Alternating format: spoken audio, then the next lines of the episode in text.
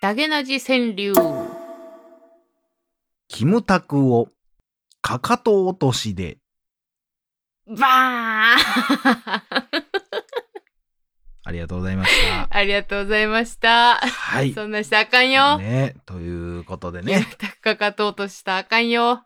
えー、ということで、はい。どうも柴山健です。どうも、おかよです。大々だけな時間でございます。はいということで、今回は、うんえー、おかよチャンネル登録を生で撮ってみようえ？そんな綺麗な絵って出んねんな。その、いや、僕がね、あの、この映画の話しようか、言うて、はい。言うてて、今、突然振ってみたら、綺麗な、え？っていう、演技では絶対に出せない絵をいただきました。ありがとうございます。い え、何ですか？やいや、嘘ですよ。あー、危ねえ、怖えないですしね、あもうチャンネル登録。ということで、ははい。い、よかったそんな、そんなことでね。はい。いや、今日はもうちょっとね、もう、この話正直しようかどうかほんまに迷ったんですけど、一応取っとくかと。うん。正直これを聞いてるのか聞いてないのかも僕らには想像できひんというか、はい。配信できるのかどうかわからない。ただ、うんお互いどう思ってるかはわからないので、うんまあ一回喋ってみようかなと思うんですけど、はい。さあ、今回特集しますのは、竜とそばかすの姫。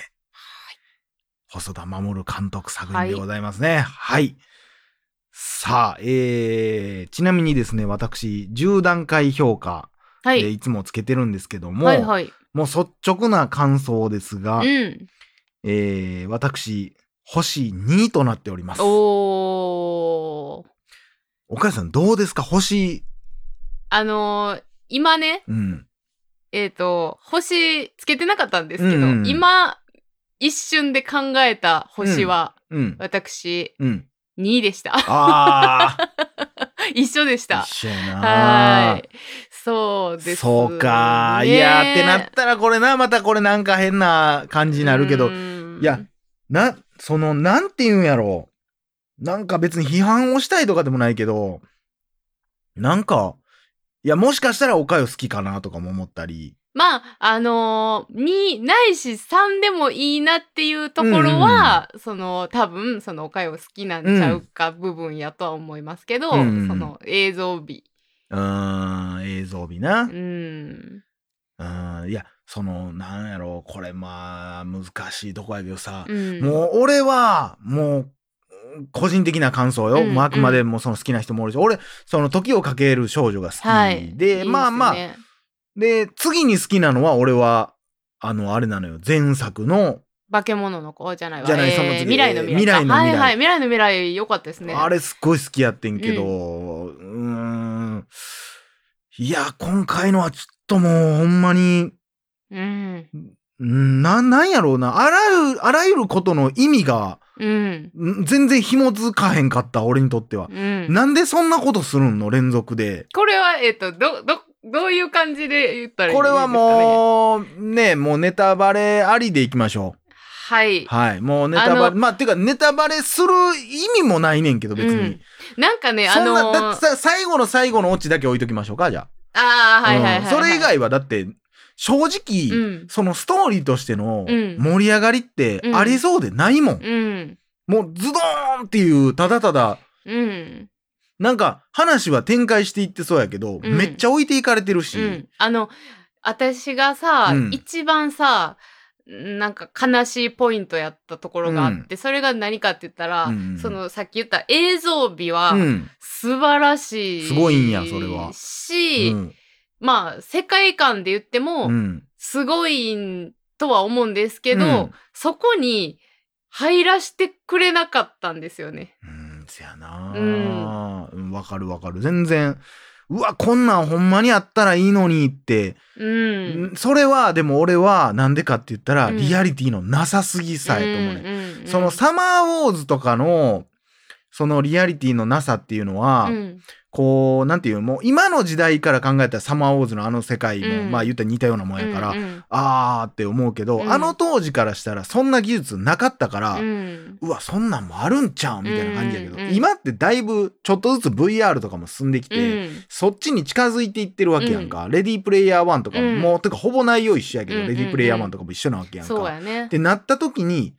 えどういうこと？走りながらどういうこと、うんうんうんうんなあの意味わからへんやん。えっとね、本当に、そうそう、今って本当そうで、あの、想な像がしやす、なんでちょっとひろゆきみたいやった？え、今ってほんとそうで。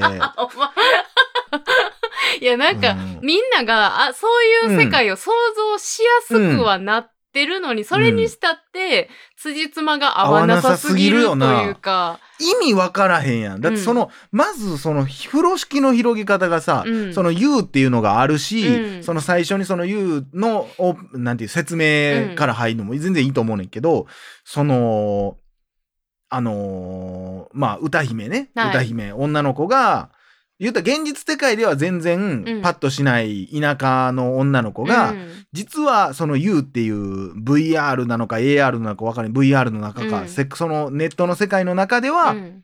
すごい歌手として、うん。えー大活躍してると、でもその VR の中ではその映像キャラクターはアバターやから誰も自分のことを知らないみたいなところなんですけどその歌姫としてすっごい人気者になるんですよ。うん。ほんでなんかその映像のなその VR の中でコンサートとかやったりしたらすごい人集まってくるみたいなんですけど、うん。そのコンサートの時に、まあ、竜が突然、化け物みたいな竜がうわー来て、うん。ん、で、もう大暴れしてるんですよ。うん。で、なんか、な、なんか格闘、その中で、ゲームの中で格闘できる場所があるんですけど、うん。まあ、その中で、えー他のゲーム、他のプレイヤーを、もう再起動できなくなるまで、んボコボコにするって言っててんけど、うん。どういう意味？うん。データって どういう、ねんどういうこと？攻撃をしたらさ、相手のゲージがどんどん減っていったりするのはわかんねんけど、ううそのプログラム自体が壊れてしまうってどういう？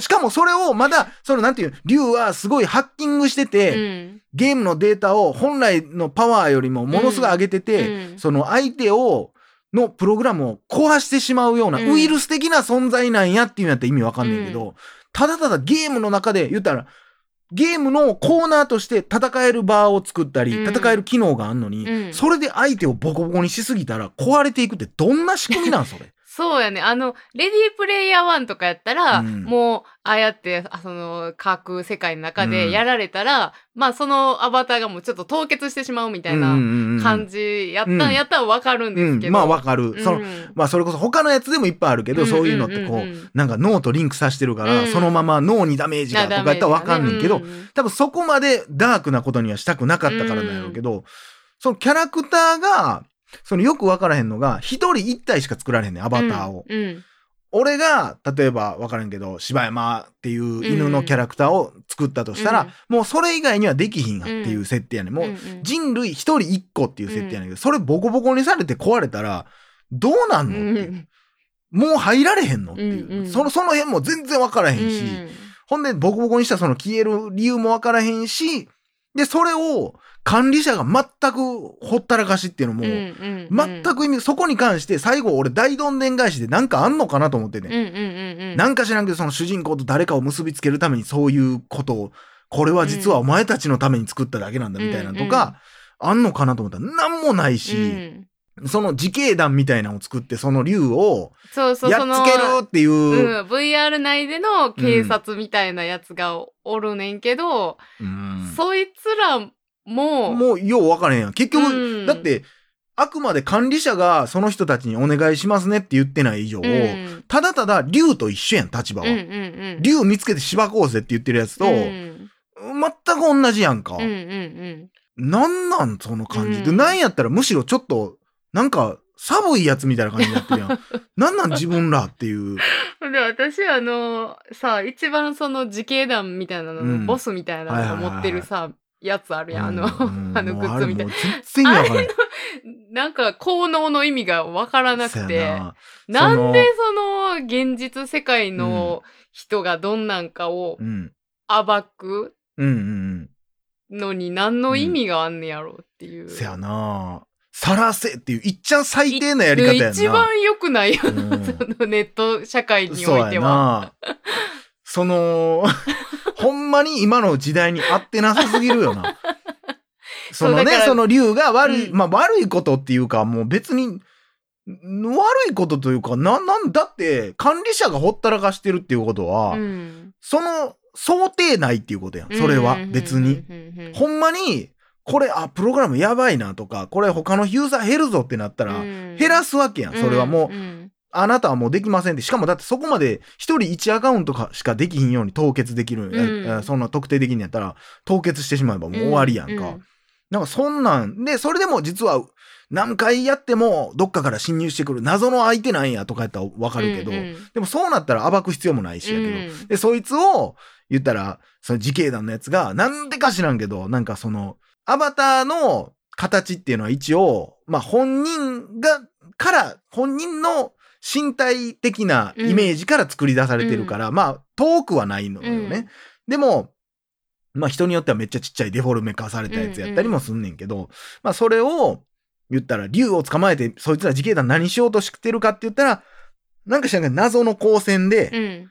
その、そのなんかさっき言った自警団の一番偉いリーダーが持ってる謎の光線をビーって当てたら、うんそのアバターがパーッと解除されて、うん元の姿を見せられるみたいな。そう、ほんまの暴かれるみたいなね。あばほんまのプライベートの姿がそこに出てくるっていうことやねんけど、いや、ひどないその解決策。それがあの世界の中での一番の、なんか、そのなんていうの？その、なんやお仕置きみたいな。な。なんでお前がそんな権限持ってんのかも分からへんし、うんうんだってそれ持ってるってことはさ、それ、もし、竜がそれ奪ったとしてさ、うん悪い奴が奪ってさ、それで片っ端からバーってやってったらさ、みんな姿脅かされるわけやん。うんうんうんそんな危ないもん、なんで一個人のお前が持ってんのっていう話やん。そう。あなたはその管理職っていうか管理者とかで関係じゃないないでしょ？し、そんなん、俺はそっから頼まれたとかも言ってないし、うんなんかこの VR の世界がもう、もう一つの世界になってるんだ。だから、うん。警察がいるのも当然だろうみたいな言ってるけど、うん。やってること警察じゃないし、うん。ほんまにあのーハンターハンターでいうね、うん。クリードアイランドとかっていうのは、まあ、あパッともちろん穴を探そうと思ったら探せるんですけど、やっぱストーリーとしてのむちゃくちゃやねんけど、ただやっぱ辻褄は合ってるから、うん。そのゲームの中で楽しむのが面白いのよ。そんなん富樫さんが言うた、えー言う、えー言うたもん勝ちやんっていうようなルールって言わればそうやねんけど、うん。でもちゃんとそのルールにのっとってやってるから、うん。ああ、なるほど、そんな戦い方もあんのかとか、うんうんうん。その特性を利用すんのかがあんねんけど、この U に関しては全くそこが分からへんから、い言うたもん勝ちというかもう何言うてんのの連続になってしまうのよね。だそこでどんなドラマがあろうが共感できひんというかな。そうやねんな。ううんん。多分もうちょっとあの U の中の設定がしっかりしてたら、うん。まあいろんなところの説明をなかったとしても、うん。その見れると思うんやけど、うん。なんかそこがかっちりしてない感がすごい分かってしまうというか。だからまああ子供向けですって言われたらもうそれまでやねんけど、もうまあ。子供たちがそれで、まあああすごいなこの世界行きたいなと思ったらそれでいいんですって言われたら、ああそういうことなんやと思うけどやっぱあこの世界ええなーってならへんというか、うん。お？ってなってしまうのがすごい入っていかれへんかったのと、あとはもうそのある映画へのオマージュが全く意味がわからへん。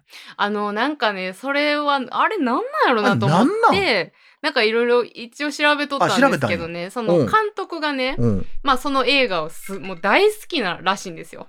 ほんでね、うん。まあ大好きなのもあり、で、えーっと、その U の中の、うん。あの主人公のアバターの女の人のキャラクターデザインを、うん。えーっと、ディズニーの、うん、えー、誰やったかな？アナ雪やったかな？かなあ、だのからあんな感じなんそうや。そうのあのキャラクターデザインをした人に頼んでるらしいんですよ。はあ、なんかもうそれは俺は逆にすごい違和感があってん。うん、なんかねそうえっ、と例えばじゃあディズニーが好きなのであれば、あこの人ディズニーをすごい尊敬してて、うん。すそのすごいペクトがあってうんリスペクトやねんなっていう感じやったらいいんですけど、なんかすごい、うんどっちかっていうとパロディみたいになってたからな。うん。その結局のところ、そのまあディズまあここまで言ったらもうわかるんでしょう。うんてか分かっても別に何にもないもん。それがオチにつながっってるとかでも何でもないから言いますけど、まあ、えー美女と野獣なんですけど、その、ストーリーとしてのその美女と野獣としては、その、なんていうの、全部が結びついてないね。その、あの、あの物語が VR の仮想世界じゃないといけない理由もよくわからへんし、ストーリー上。全然そこが合ってないし、うんで、プラスその美女と野獣オマージュになっていくのもよくわからへんし、うんただ、そのストーリーがなぞってるっていうよりかは、絵的絵的になぞるだけやねん。そうそうそうスそうトーリーは全然ちゃうやん。そうだから私あのシーンでさうんすごい考えてん、あの「美女と野獣の」うん。まあ最終のオチの部分とかうん。やったりを、うん。こう絡んでくんのかなっていう思うよな。思いながら見てたけど、全然違う方向に行ったから、じゃあ、意味ないやんってなる。その、うん。なんてやろうな、あえて美女と野獣のエンディングのがす好きで、うん。そういうのにしたいけど、うん。隠れてこそってやるのは違う。じゃあもう、大好きですって言って、うん。オマージュも捧げてやろうっていうことなんかなって思うやん、普通。うんうんうんでももう、間の間だけ、ほんまに何分間だかだけ美女と野獣やけど、うん。あとはもう全然関係ないっていう。えどういうことなん好きやからって入れてええの？みたいな。そうそう。ほんまに意味が分からそへんほんまに絵的なことだけやねんな。野獣であるべき必要性は何なんよと。うーん。そうなのよね、うんだってあそのそもそも美女と野獣の野獣ってこの自分のなんていうわがまま傲慢さからあの姿になって、うん。で心が綺麗になったっていう証明で恋に落ちた人がおってっていう話でしょ、うん。何も関係ないやん。うん。いやわからへんわ。うん。で最後のまあ言ったオチというか、うん。オチというかまあなんかあ私もみたいなシーンがあるじゃないですか。そこに関しても、うん、なんか、うんもっとあるやろみたいな。いや、うんうんそれを見せるためにこんな遠道して、うん関係ないことばっかり見せて、うんいや、もう覚えてへんわ、みたいな。なんかそんなんも。うん入ってきてへんわってなって。いや、これなはなかなかの作品やなって僕は思ったんですよね。その、あのねなんかこう現実世界と、うん。そういう架空の世界とを、うん。結構並行してやっていくじゃないですか。その割に、うん。あの現実世界にもすごいキャラクターの立った人たちがうん。いっぱいおるのに、えその架空世界では、うん、うんあんまりそこはそうやな。絡んでけえへんのようん。いねや。ほんまになんか、あ、実はほら、ここにもほら、みたいな。いやもうそんなん ええって、そんなんばっかりやん。ほら、美女と野獣のほら、とか、そんなんええねん。ちゃんとせえやって思ってまうなーっていうね。せやね。いや、だからちょっとこれはなんか、うん、これどうなんやろ？これ、めちゃくちゃ解説聞いたらおもろになったりするんかこするれ。んかな？全然理解できてないだけなんかな。おほんまに個人的には全然何もかもが繋がってないように見えたけど。うん。うん、なんか、そうやな。うん。もっとあの、だから、んテーマとして、うん。その、あのテーマその言ったらまあまあその母親がまあ、うん。し自分を置いて死んでしまったっていううことと、まあ向き合わなあかんっていうことで、まあうーんっていうテーマ、うん。割と重いテーマの割に、うん。あの映画で描いてるテーマの割合ってほんま1割も満たへんと思うね、ん、んあとはただただ絵的におもろいとか、うん。そのオマージュやとかばっかりで、うん。ほぼ意味ないところばっかり見せられて、うん。でも実はテーマこうですっていう最後に最後にちょろんとだけ持ってこられても、うんいやいやいやいやいやいや。ほな逆にテーマない方が良かったんじゃんみたいな、ミュージックビデオみたいなうんずーっと楽しいだけのやつでええんちゃう？みたいな。な。いやー不思議な作品やったわいやということで、はいまあ、。ちょっとこんな感じの回にはなりましたけどまあまあギリギリ配信できるかも。ぐらいやね。はいということではい。まあぜひ、まあ、見るんやったら、まあ、IMAX とかで見た方がね映像あとしてはそうですねいいかなそれは。おすすめですね。はいということではい。以上柴山健でした。おかよでした。